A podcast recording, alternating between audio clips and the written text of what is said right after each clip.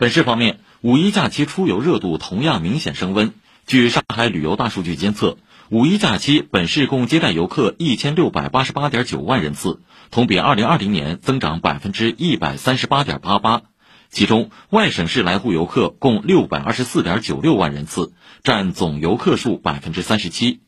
银联消费大数据统计显示，五一假期旅游拉动消费约四百亿元。本市宾馆、旅馆平均客房出租率为百分之七十一，超过二零二零年同期四十五个百分点，超过二零一九年同期十五个百分点。假日期间，本市文旅场所疫情防控措施得力，没有出现重大旅游安全事故和群体性投诉事件。